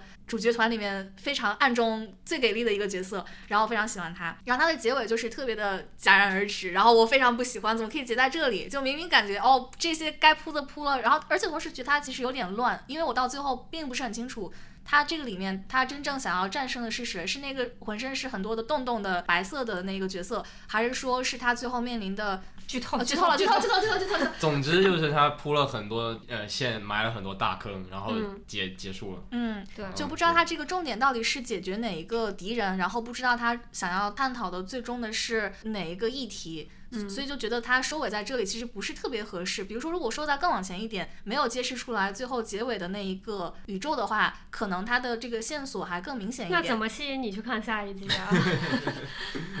他可能觉得光一个不够，要这俩。嗯，是的，然后就觉得那他这个下一步要怎么收场？对，而且我因为过于喜欢，所以在网上看了很多解析。其实它的这一部表现出来的设定有一个大 bug，但是大家总觉得这一部已经设置这么精妙了，不会不圆这个 bug，所以就是还很期待的看它下一步到底要怎么把它这个整个东西圆回来。我也是五元电影看的，我觉得特别特别值，而且我拿到，因为我是刚上映第一天还是第二天去看，电影院有它的巨幅海报可以随便拿，超级大一张海报，就是我都没有见过那么大的纸，可能有四十寸电视那么大的嗯。的一个海报。嗯，我自己也是特别喜欢郭恩的片段，因为他有很就是每一个其中的蜘蛛人的出现都会有不同的画风，然后郭恩他画风是特别。emotional 的，就是这个画面里面的色彩。都会随着他自己的心境的变化而变化，这个是我特别喜欢的处理。唯一一个觉得比较不好的 就是太 overwhelming 了，特别是在追逐戏的时候，我就觉得太长了，什么时候要结束呀？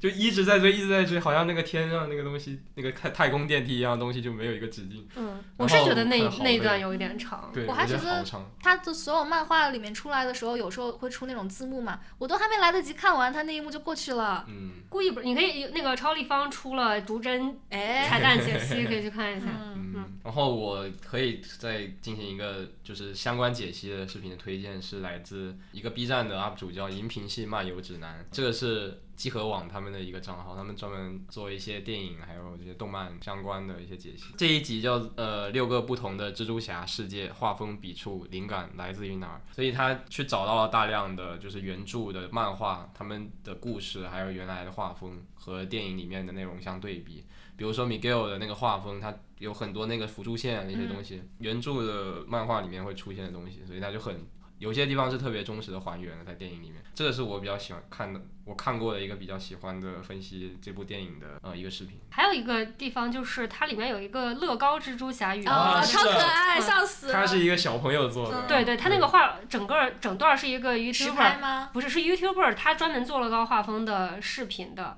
然后可能是主被创团队找上了。看了非常喜欢他，就让他独立做了那一段。哇你想想这是多牛逼的简历！对，而且他爸妈都特别支持他，帮他哦搭那些在家里面搭那个场景啊。这种故事只能发生在美国。对，这是什么？这是什么移民案例？总之就是三个主播都非常 强烈推荐这部电影，如果还没看，赶紧去看。我突然成了主播，客座主播客，座客座。那说完电影，我们来看说一下电视剧和真人秀之类的。上个月我看过印象最深刻有一部最喜欢的真人秀，就是《最后通牒》酷儿的爱子 The Ultimatum Queer Love。听了我的安利社，社交圈对，听了我安利之后，烧酒也去看了，也真香了。就从来不看真人秀的烧酒也真香了。也没有从来不看吧，就你安利的还是还是看了。嗯，同时，其实不光是我在看，就我觉得好像大家整个圈子，大家圈子都在看。对，我觉得我们的圈子比较弯。我们都非常 bias 的这么一个对偏好。然后这个其实算是这个系列的第二季，上一季我也看，因为我是一个口水真人秀 Netflix 真人秀爱好者。呃，上一季就是一个异性恋的，它的这个机制呢是几对情侣，然后这这些情侣里面都是一个想要结婚很久。然后对方都不想结，所以他们就下一个最后通牒，说过完这个节目，如果还决定不结的话，我们就分。这个节目的机制就是下一个通牒，这对情侣就一直一起来到节目，然后他们会先一起社交几天，然后各自挑选一个别人的情侣里面自己看上的对象，然后交换，相当于试婚三周，嗯对，然后。呃试婚三周之后再换回去跟自己的原配在一起，然后再过三周之后大家一起决定要不要就还结不结，就是一种高级的换妻玩法。这个秀看到第一季的时候，我就说还能这么玩，你们就玩的真开。嗯、但是本来就觉得是那种狗血撕逼，但是第一季看后来发现还确实是讨论一些比较深刻的 relationship 就亲密关系之间的问题，就还出乎意料，不是那么狗血口水剧，所以就看了第二部。然后你想，第一部异性恋他们换来换去，他们的对象其实只有总共所有人里面的一半儿，但是第二季呢，它因为是 queer love，它是名字为了比较 inclusive 说是 queer love，我本来是以为男女都有，后来觉得完全不 make sense，就后来去发现其实都是 lesbian 或者说是有的个别人会后来会 self identify as non-binary，但是就是他们应该出生的性别都是女性，那你想想他们能换的铺就。就就是剩下其他八个人了，就铺大了一倍，肯定比异性恋好看多了呀。确实也因为可能是因为 lesbian，所以这个里面的很多剧情都非常能 relate。我觉得感表现的感情细腻程度也比第一季高很多。但其实你刚刚说的那换了铺大，好像也不是吧？这个 lesbian 和这个 non-binary 也是有 type 的吧？是有 type，但是很多人没有那么严格的 type、哦然后你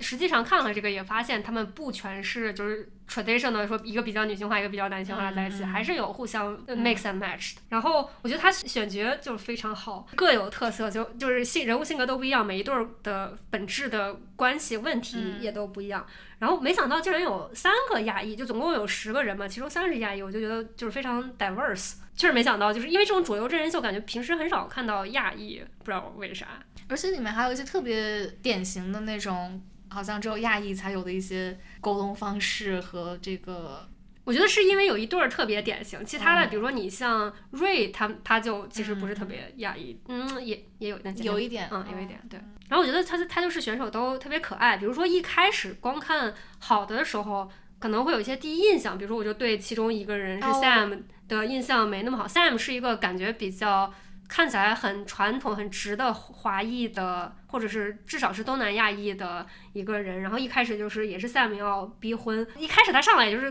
开玩笑很 sassy 的说你最好结婚什么就那一类的，所以我对他印象不太好。没想到结尾之后发现他是所有人里面性格最好，就特别包容、特别温柔，嗯然后循循善诱。就觉得他他他这个伴侣真的是对他的伴侣也是，对我觉得对我来说是印象反差最大的。嗯一开始觉得是挺正常一个中中年铁 T，、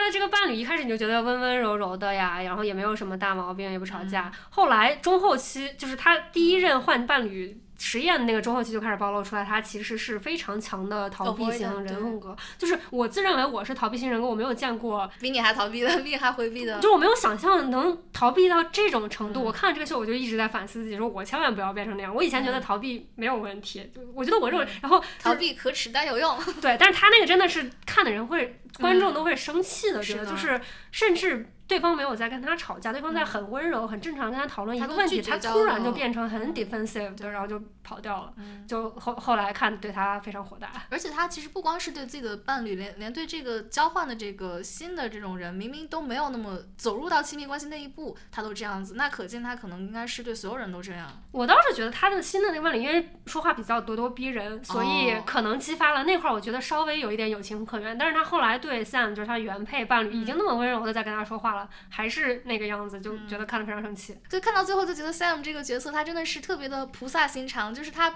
为什么嘛，就有那么多很好的能愿意跟他沟通交流的这样的对象，他为什么要非要来拯救或者说圣母一样的在这个人身上耗？我就很不理解。其实，对我觉得他对象甚至不是普通人，就是我觉得 therapy 都很难拯救，就是实在是太逃避、太 defensive 了。就我确实觉得 Sam 值得更好的人，我不觉得。我就不不理解他为什么要在这样的一个人身上耗费时间。对我后来也看了很多 Reddit 和 YouTube 下面的评论，大家也都是这么想的。我觉得这对这个秀失去最多的应该是 Ozzy，就他的对象，就是他的形象 在网上已经没有形象可言了。还有，其实他很多角色都有一定的成长，比如说一开始有一个这个节目相当于是反派角色，她叫 Vanessa，她是一个很自恋的白女，然后她对象是一个白人的小奶 T。一开始 Vanessa 就很自恋，就跟别人说，哎，我觉得那个，嗯，对，我觉得那个 Sander 就是他对象，就是肯定找不到任何人喜欢。然后我作为观众我在看啊，Are you kidding me？就是就很过分。Sander 明明就首先不说他对方是怎么样的人，他这样 judge 对方，就其实明明显 Sander 条件很好啊，他哪来的这种幻觉？就我看到后面觉得 Vanessa illusional，就是自己有幻觉，活在自己 bubble 里。是。然后一开始他也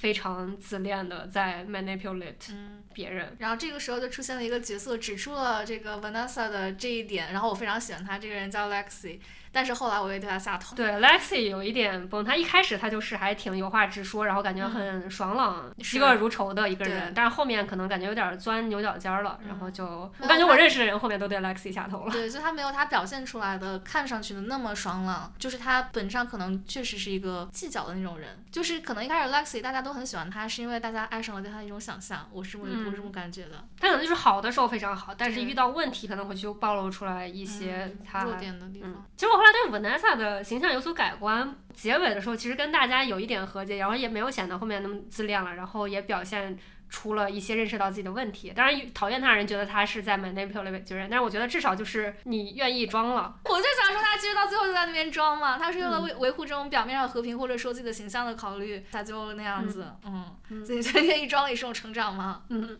然后我觉得还有一点就是他们的场外亲友团不像那种浮夸的肥皂剧一样让你觉得没脑子，他们场外亲友团说的。意见都非常中肯，是，尤其是也能指出这个他本身亲友自己的毛病，而不是一面一味的站在他自己亲友的这。美国的真人秀经常有那种大结局完了之后，再过一年会会给你来一个 reunion。这个剧呢，其实它的 reunion 才是它的真结局，它的它的那个本来的结局就是有很多 happy ever after 的故事，reunion 就揭示出来，reunion reunion 才是真实的状态。因为最后结尾你就会让你觉得。Too good to be true 的感觉，嗯，然后到最后 reunion 就觉得，嗯，这个非常非常合理，make sense。然后大家如果想要看这种有一点点狗血、有一点点 drama，然后但是又能帮助你认识到亲密关系中的问题的、带有一定教育意义的片子的话，可以看一下这个真人秀。嗯，这个月刚好是四月番结束嘛，嗯，就大家也知道，动画就一年有四个季嘛，就是啊一月番、四月番、七月番和十月番。所以这个刚好是四月番结束，我也看了一堆，但是迫于我们时长的压力，我只能讲一部，那我就讲《跃动青春》好了。然后《跃动青春》呢，就是听名字就感觉是一个讲跃动着的青春的故事，然后是讲了一群高中生的青春校园故事，但其实里面恋爱的成分其实还挺少的，我觉得。然后它其实本质上是一个群像剧，它女主是一个非常阳光开朗的一个女生，她是一个从小地方来到东京上高中的一个这么一个设定。然后他这个里面的男主是一个非常温柔的人，但其实他自己也有一些过往，然后也给也给他带来一些伤害。然后其实他会有一点就是在相处过程中会。藏着自己的一些心事，这样一个设定，女主和男主其实他们之间有一个非常微妙的一种化学反应，就是我觉得这个好看点，它其实倒不是在女主和男主之间的互动怎样怎样的，它好看的点是女主在新的学校，然后认识新朋友，然后跟不同的人之间打交道的一些故事。然后里面我觉得刻画最好的一个角色，这个角色她是女主在班上认识这个女生，然后这个女生其实喜欢男主，然后她其实一上来就对女主有一些打压，然后后来她又觉得女主跟男主怎么关系这么好，她有一些心理的。呃心理上的不平衡感。后来女主、男主还有一些其他朋友一块出去玩的时候，里面有一个角色是一个大美女那样的角色。刚刚这个说到这个角色，又对这个大美女看到的时候，他又心里又有一些自卑的情绪在。就他这些非常很小的这种心思，他都在这个动画里面展现出来。然后这个角色就非常的看起来就非常的真实。后来他跟女主的关系又又开始变好，然后也是一个他坦然面对自己这些性格上的一些嗯小阴暗的地方，或者说敏感的这些地方的一个迈出去的一个重要的一步。然后里面还有一些角色，呃，就是刚刚说到这个大美女，然后还有另外一个角色是一个不是很很爱打扮的一个戴着眼镜的女生，然后以下叫眼镜妹。然后大美女和眼镜妹两个人其实有点不太对付，但是在女主的这种用一种非常巧妙的方式，又让他们两个人之间。变成了一个非常好的一个朋友的关系。那一集刻画的非常非常细腻，然后我就在那一集的时候对这个动画做出了非常高度的评价。女主她就是有一种非常神奇的魅力，就能够让大家看似好像是非常不融洽的两个人，最后能够很融洽的生活在一起，就是玩在一起。里面有一个很好的一个这种比喻：大美女和眼镜妹两个人，一个喜欢吃焦糖味的爆米花，一个喜欢吃咸味的爆米花。女主在电影院里面就发现焦糖的配着咸味的一起吃好像更好吃了呢。这个时候。然后他们三个人就大美女和眼镜妹两个人就都笑了。后来他们也觉得好像是这样子的，实现一种奇妙的融合。女主就像是他们这个小团体里面的一个粘合剂一样，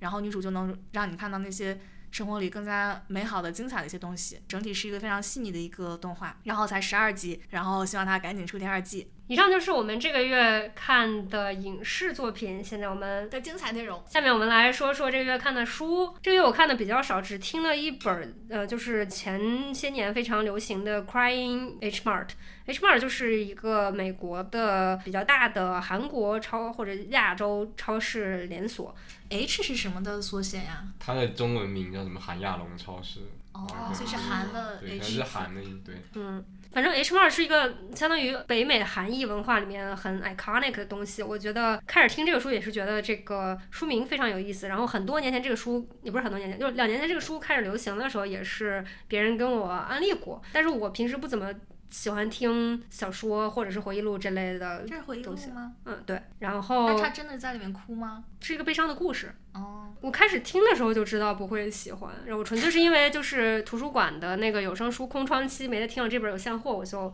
我就开始听了。因为他讲的是个移民混血，就是他妈妈是韩裔，爸爸是一个白人，他算是一个移民二代吧，跟妈妈之前有种种的冲突，就是非常典型的青春期叛逆那种。但是呢，妈妈在这个时候就得了癌症，比较晚期的先天绝症吧，就是一个他在追忆他妈的故事。我觉得听得我很 under underwhelming。就是整整本书，我知道这么是一个故事，但是我没想到如此的，就是临终关怀。但其实就是临终关怀的前半部分还其实挺感人的，就是他妈妈真正死之前，后面就是他母亲过世了之后的部分内容，我甚至有点反感，就是感觉特别流水账。我知道我本来就不喜欢读这种纯感受类的文章，但是这本书里面就是哎，就是我的次数多到让我几度在内心质问，就是文章这么写真的没问题吗？他的回忆录了吗？没有办法，你可以不这么写的，就是。那你见过哪个？回忆录不是以我为中心写，他那个就是你听了这本书就知道他是。每一个句子都是以 I 开头，听着让人非常不适，尤其是听的版本，就是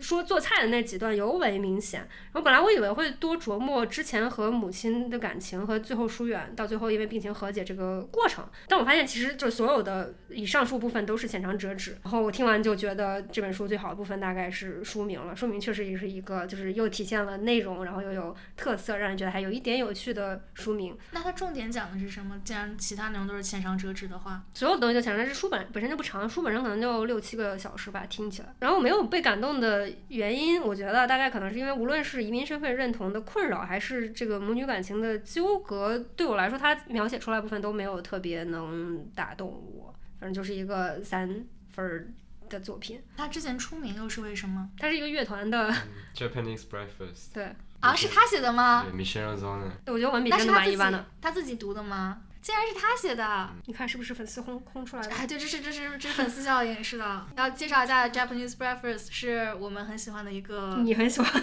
我也喜欢，是我和川娥都很喜欢的一个乐队。他的那个，其实他之前的专辑，我看了他一些访谈，他之前专辑也有一些这种 grieving 的成分在。嗯。然后他最近的专辑就是更多是比较 joyful 一点。嗯。对，是他自己读的。那喜欢他的声音的可以来。听一下这个是吗？对，我觉得确实还是没有专业的读语言类的人读的好。确实，可能我中间特别不喜欢的那个就是 I 很多的那一段，可能也有一点这个感觉。那你会因为这个来尝试听一下他的音乐吗？也不是不行。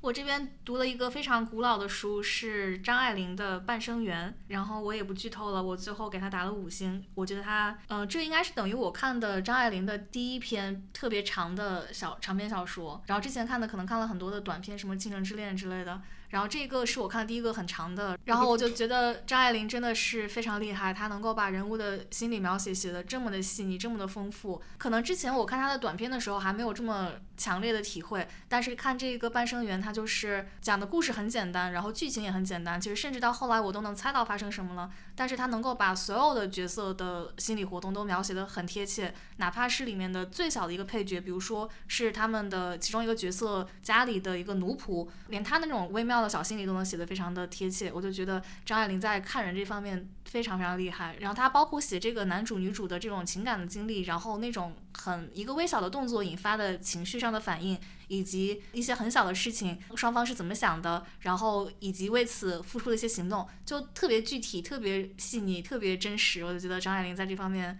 实在是太厉害了，然后就让我就更加想要去把她其他作品都看一下。我只看了一本书，是一个漫画，是一个国内的画那个漫画的一个女生，一个博主，可能她之前是在微博上画画，然后后来出出成了书。这本书叫做《戴壳的牡蛎是大人的心脏》，它的画风是比较呃卡通或者说比较可爱型的，可是他讲的故事全都是很成年成年人的一些 struggle，一些他自己经历过的一些困难，但是他又从这些困难中给人一些安慰的这种。画风，那他想说的点是那种是牡蛎吞了沙变珍珠的这个？不是不是不是，带壳的牡蛎是大人的心脏的意思是，他应该在说他的妈妈。哦，外壳很坚硬，内心很柔软。是的，但是因为牡蛎中间有一个缝，就是一撬就开了，就是里面是一个非常柔软的内心，大概就是这个意思。嗯，这个书其实，在微信读书上面是免费的，你可以直接找到，而且十分钟可能就看完了。但是这漫画这么短吗？他这边写了三百一十二页，但是你用手机翻的时候，就是刷刷刷刷刷，一下就刷完了。但是就是心情不好。的时候看一下，就是会会得到一些慰藉。嗯啊，那我们这个月看的书都不多，但是可以下面就顺滑的进入到游戏环节。我们三个人同时在这个月弃了《王国之泪》，对，因为太累了。太累了。不愧是《王国之泪》，就是累人的累。嗯。然后我这边是刚下了初始空岛，然后解了几个神庙，然后下地的时候被那些很恐怖的小手兽抓住，然后死了好几次，然后就产生了心理阴影，就不太想继续玩了。我应该是更早的时候就觉得要组自己组东西好累呀，你还要调整的方向，轮装歪了它会飞出去。然后我就特本来我在玩其他的那种建造组织类游戏，我就特别不喜欢组东西。然后这一个主要玩法就是组东西，所以我早早的就在《暗黑破坏神》发售之后就弃了这个。我我当时就在想组东西这个，它能不能我组了一个东西之后我就记下来，然后之后对我后来听说听说有这个蓝图的一个功能，就是你后期你可以存下自己组的东西，然后后来你就调出蓝图来，就很很容易就可以组。对，但是它作为这个主要玩法，它在很后期的时候才开始。对，我就觉得这种主要的创作玩法，我在其他游戏里也不喜欢，这个就少了旷野之息的那种爬山的清闲，我就不大喜欢玩。我觉得如果这个出现在比较早期，比如说这是你的第一个能力的话，那我觉得可能会对很多玩家比较友好。嗯，对，它藏那些东西的。位置都特别的深，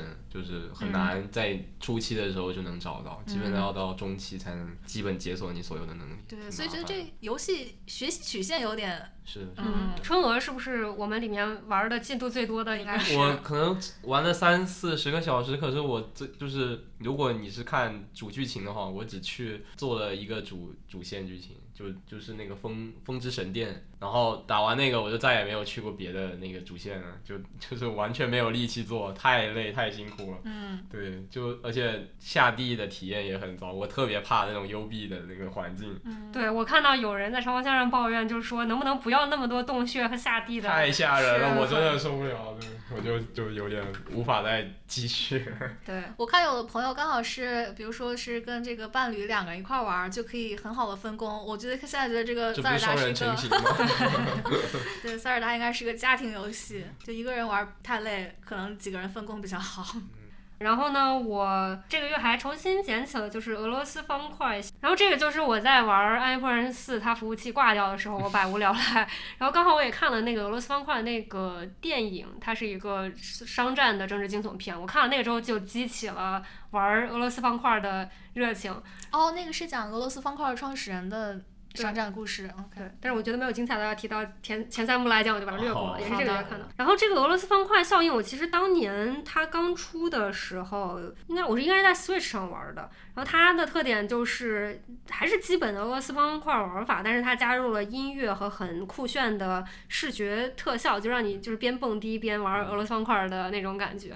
当年我我就觉得，我就突然觉得游戏这个东西还是声光电艺术，就是你不能光有玩法。可能那个年代就是早年有还行，但是现在就不大行。我当年在 Switch 上就没咋能玩进去，这回就是有那个电影的加持，外加我这回是在 PC 上，在我的 4K HDR 大电视上 玩的，然后就整个效果感觉特别酷炫，就很带感。嗯，然后我的俄罗斯方块水平也不咋样，所以我就最低难度一路就是相当于听歌加那个，就觉得很嗨，就摇头晃脑的打了一晚上。然后估计以后就是想要爽一把的时候，也可以来嗯就是打一把。你上次玩俄罗斯方块是什么时候？应该就是在 Switch 上面有 Puyo Puyo Tetris，然后还有也是这个这个同一款游戏在 Switch 上的版本。我上次玩俄罗斯方块是小学的时候玩那种 插那种卡的，我都不记得那游戏机叫什么了，那种小霸王、可能是小霸王之类的然后那种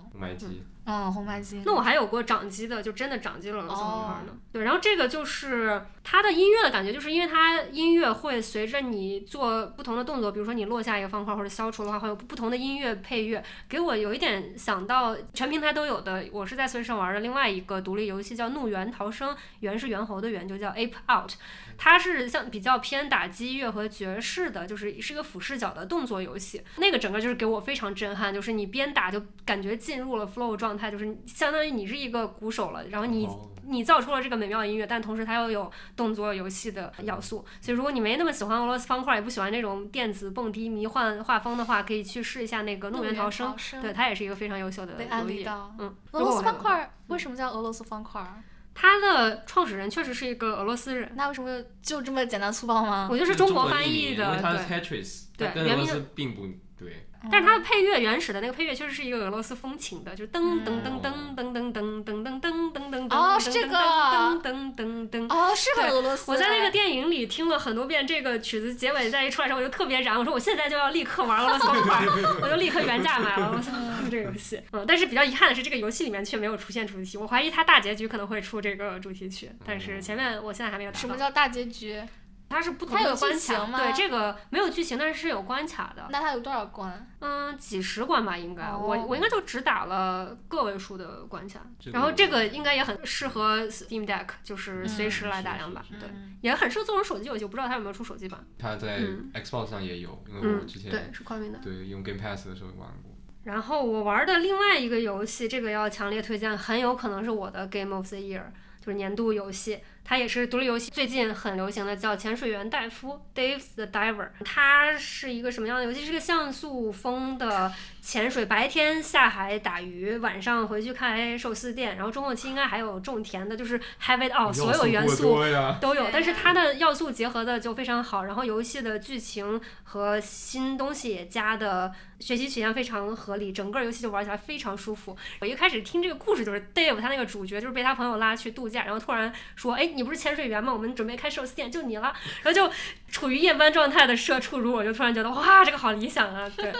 对，然后你还要招聘人，有人有不同的技能，然后帮你管理这个饭店什么，反正就是非常多的要素。然后这个游戏在独立游戏圈口碑也非常好，最近大家我看都是好评如潮，然后也很便宜，所以它是经营养成类吗？算是。然后它打鱼有一稍微有一点点动作的部分，但是不是很难，就主要部分不是动作。就是它的厨房部分，就是有点像没那么紧张刺激的 Overcook，就是嗯要求不不那么严厉分手厨，房然后但又带一些经呃经营要素，然后你还可以自己研发菜谱、升级菜谱什么的，反正就是要所有的要素都有，然后感觉也非常适合移动端，就是 Steam Deck。有剧情吗？最后有剧情，剧情还蛮感人的。就是主线是，就是你要出现了一个这个洞，这个洞呢非常神奇，它会每天变化，这就是把 roguelike 的元素加哦加进去了。每天这个洞是随机生成的，就给你一些新鲜感。随着你潜到不同海的深度，也会有不同的鱼类，然后你还可以收集海洋图鉴，反正就是所有的要素都有，真的 have it all 这个游戏强烈推荐。我现在可能才玩到中前期吧，但是可以预见一定会玩完。那我不敢相信你这个推荐。你上次那个玩暗暗黑破坏神的时候，也是在刚开始的时候就很喜欢，但后来不也是没有但是我就是不后悔啊，就是《暗黑破坏神》它就是一个可以预见的刷子游戏，就我一开始我就知道它结局或者，后面肯定会腻的。嗯，但这个你觉得是肯定会是年度游戏？对，目前今年玩到的没有比这个更好的。嗯，反正就独立游戏圈也也对它评价非常好。那你觉得是因为你喜欢像素游戏，所以给它有一些心理上的加分吗？它的画风其实我没有特别喜欢，它是那种我不是特别喜欢的，不是特别精致的那种像素画风，所以画风反而对我来说没有加分。对，嗯它是真的靠游戏性胜出的。然后还有一个感人的故事，就是他其实这个潜水员 Dave，他是一个胖子大叔，其实又有真实原型的。然后就是我以为你要说这一个感人的故事是一开始潜水员，一开始是个胖子大叔，运营的过程中你就看到他瘦身成功之类，我也是。顾客还嘲笑了他身材，说你长这样能潜水吗？我以为会有更 professional 的人，就反正是整体是比较轻松搞笑的氛围。对，但是真实的故事还挺悲壮的，就是以他为基础原型的那个 Dave，他也是一个潜水员，然后他们是因为一个潜水的人被困在某一个地方，然后就死掉了。他是答应了呃死者的家属一定要把他的尸体带上来。然后他下水前还跟同伴说，就如果他不幸遇难了，不要来救他。他后来果然就是在潜潜水的过程中就呃死掉了。当时大家想要下去救他，发现就当时真的没办法。后来又过了一两天，可能把他的尸体打捞上来，发现他的尸体就是还紧紧的抱着他要去打捞的那个尸体，就是他最后还是牺牲了生命，完成了对那个家人的承诺。反正就是还挺感人的。然后他这个作为一个就是剧情肯定不是他最重要的部分嘛，那这个你觉但是。得结尾也会是这样处理吗这个跟他没有关系，只是用了同一个名字而已。？OK，它的剧情虽然不是主线，但然后也不是不占过多的篇幅，但是其实还挺轻松有趣的。然后你会发现每个人有不同的性格，中间还有一些非常中二的过场动画，比如说那个人有一个食评家吃了那个你们大厨做的鱼，然后就突然回到了童年，就是有一种中华小当家的感觉。然后还有一些中二酷炫的像素过场动画，还挺好玩的。对，强烈推荐。好的。还有一个游戏是我这两天又重新开始玩，我很久以前很喜欢的一个手游，叫 Stampede。它就是你是骑在一些奔跑的野生动物上，然后你可以用那个像牛仔一样的圈去套新的野生动物，然后你就可以收给你的动物园收集一些新的动物。多年以前玩的时候，它还就是一个很简单的，只有这个玩法，乐趣就是收集动物。然后在收集过程，你在高速奔跑，你要躲避障碍物呀，然后各种不同的动物有不同技能，比如说大象就可以撞开障碍物，把其他的动物撞飞。牛的话就是它过了它愤怒的点之后，它就会开始跳，但是你还可以像牛仔一样停在这个牛上。比如说狮子，它就可以吃别的动物，然后你要越吃多的动物才能保持它越长时间不生气。就是还有鸟可以飞，鸵鸟跑得快之类的，就还挺有特色的。然后我多年以前玩的时候，它是没有过多的氪金要素，就是这个基本玩法。我现在重新玩，发现它已经加了非常多的氪金功能，但是基本游戏还是能玩的。然后也出了一些新地图，比如说海洋地图呀，什么丛林地图之类的。套呀？海洋就是你骑在一个比如说鲸鱼上，然后你去套前面的小丑鱼，还可以套章鱼什么的，就是有一些收集要素，还然后它也是不大用脑子，你就是一个可以把它当成一个基本的神庙狂奔的障碍躲避类游戏，然后还能收集动物，我觉得挺好玩的。